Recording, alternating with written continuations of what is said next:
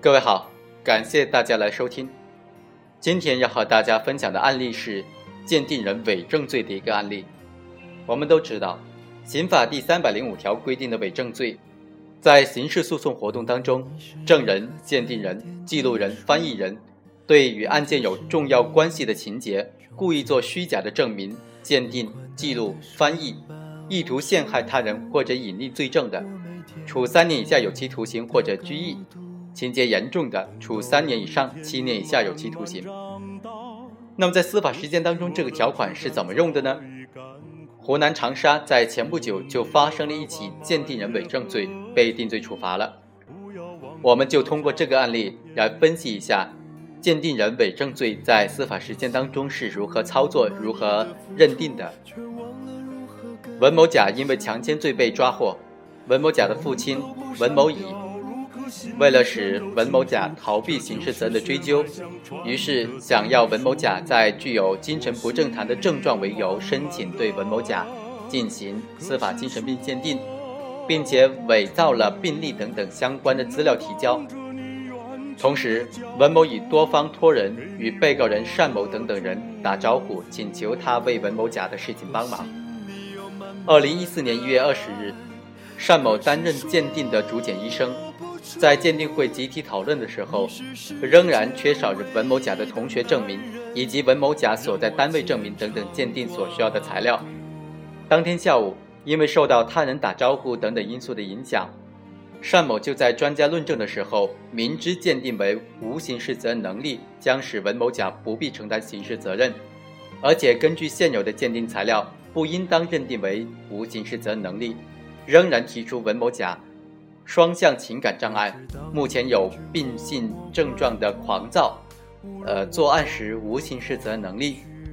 他做出的这个诊断意见，并且做出了不当的发言，影响了其他鉴定人的判断。第二天，被告人刘某甲返回宜昌，伪造了刘某乙证明文某甲患有精神病的材料。和武汉市某公司证明文某甲在公司经营期间精神表现不正常的材料传给了单某，以供鉴定使用。二零一四年一月二十七日，某鉴定中心鉴定人在明知文某甲不应当认定为无刑事责任能力的情况之下，出具了司法精神病鉴定意见，认定被告人文某甲目前诊断为双向障碍，目前为有精神病性症状的狂躁。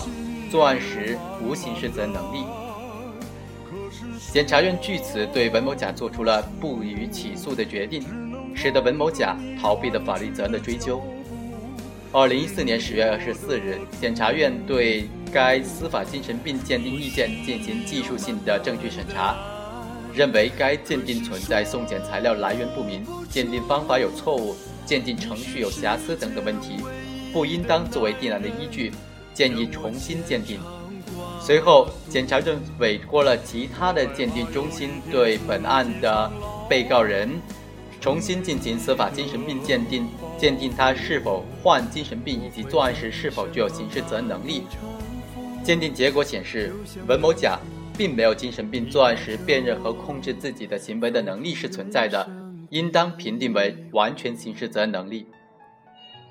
二零一四年十一月十二日。检察院的干警在对单某进行询问的过程中，单某如实交代了自己的犯罪事实。随后，检察院提交了《精神障碍者刑事责任能力评定指南》《精神障碍者司法精神病鉴定检查规范》，鉴定所需要准备的材料清单、鉴定流程图。由此可以证明，被告人单某在进行精神病司法鉴定过程当中，应当遵守的业务流程、操作规范。鉴定所需要提供的材料等等，在审理的过程当中，辩护人就提出，被告人单某对鉴定材料中病例的真实性并没有审查的义务。第二，人民检察院司法鉴定中心出具的司法精神医学鉴定书不具备合法性，因为检察院不能够在系统内部进行鉴定。第三。而检察院提供的另外一份司法精神病鉴定意见，其中是引用了检察院内部的司法精神病鉴定意见作为参考的依据，这种做法是不当的。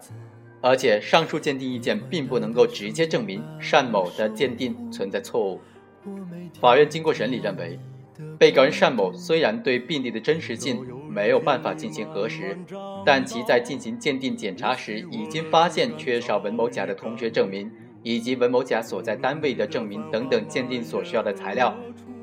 结合其他的鉴定证据和材料，其明知文某甲具有一定的辨认和控制能力，不应当认定为无刑事责任能力。同时，在讨论时的不当发言影响了其他鉴定人的判断。在这种情况之下，这个鉴定中心最终出具的一份失实的鉴定意见，其鉴定程序违法，内容不真实，结论不正确，依法不能够采信。第二，根据人民检察院鉴定规则第九条、第十条、第十七条的规定，云南省人民检察院司法鉴定中心有权接受长沙市人民检察院的委托，对文某甲是否患有精神病以及是否具备刑事责任能力进行重新鉴定，该鉴定是合法的。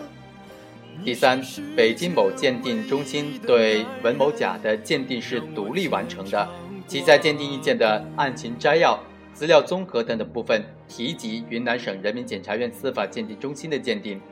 目的在于对鉴定由来进行客观的表述，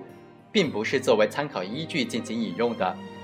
上述两份鉴定意见结合本案的其他证据，足以证明单某等人对文某甲进行鉴定时依据的鉴定材料作假，